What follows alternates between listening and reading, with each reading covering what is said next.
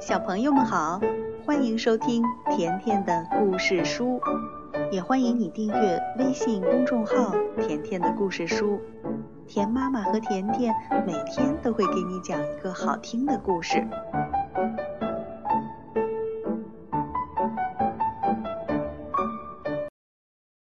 小朋友，今天甜妈妈给你讲的这个故事名字叫《世界上最大的房子》。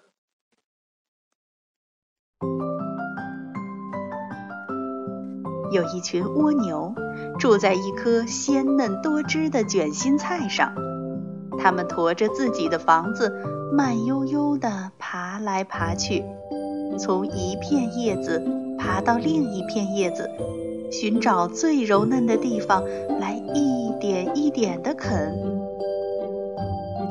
有一天，一只小蜗牛对它的爸爸说：“等我长大了。”我要拥有世界上最大的房子。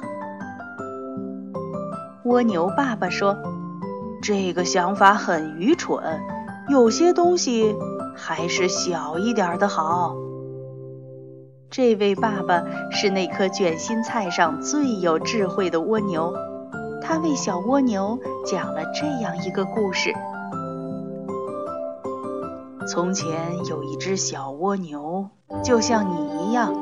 他对他的爸爸说：“啊，等我长大了，我要拥有世界上最大的房子。”可是他的爸爸说：“有些东西还是小一点的好，要让你的房子保持轻巧，才容易驮着走啊。”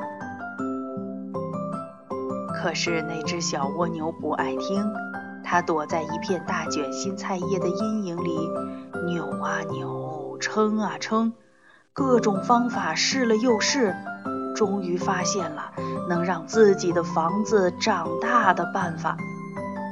他的房子长啊长啊，卷心菜上的蜗牛们都说：“嘿，你的房子真是世界上最大的房子。”小蜗牛还在继续扭啊扭，撑啊撑，直到它的房子大的。就像一个瓜，然后他试着把尾巴快速的拧来拧去，又学会了怎么让房子长出大大的尖角。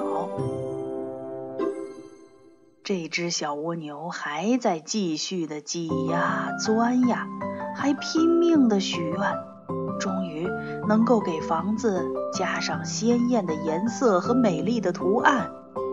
现在他知道。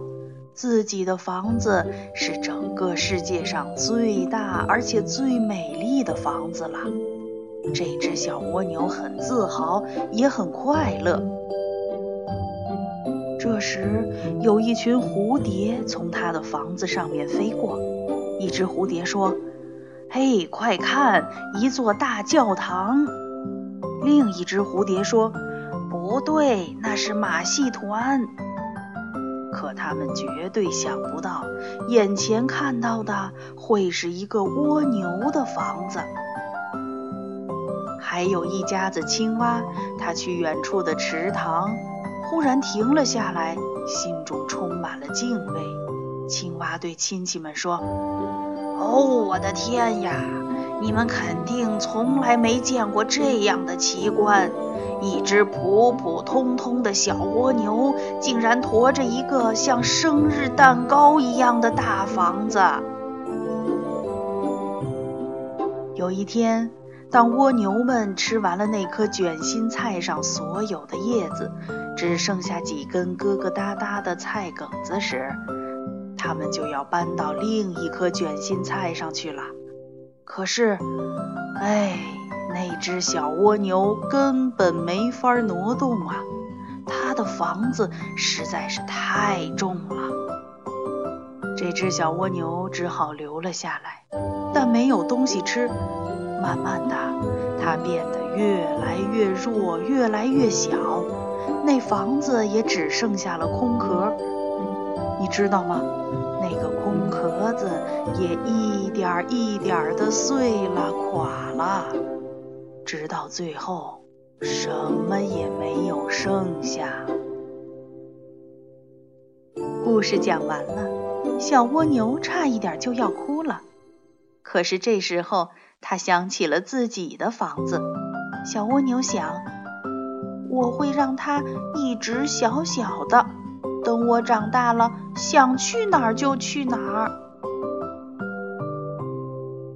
于是有一天，小蜗牛轻轻松松、高高兴兴地上路去看世界了。有些叶子在微风中轻轻地摇摆，有些叶子沉沉地垂向地面。在黑土地裂开的地方，水晶在晨曦中闪闪发光。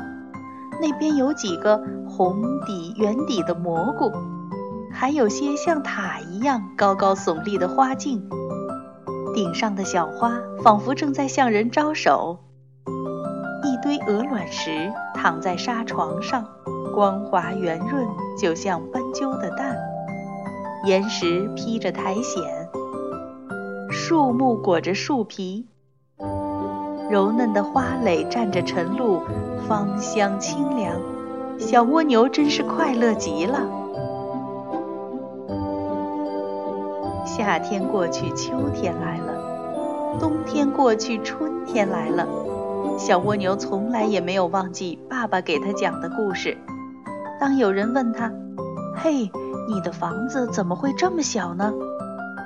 小蜗牛就会说起这个故事，说起世界上最大的房子。好了，小朋友，今天的这个小故事就讲完了，再见吧。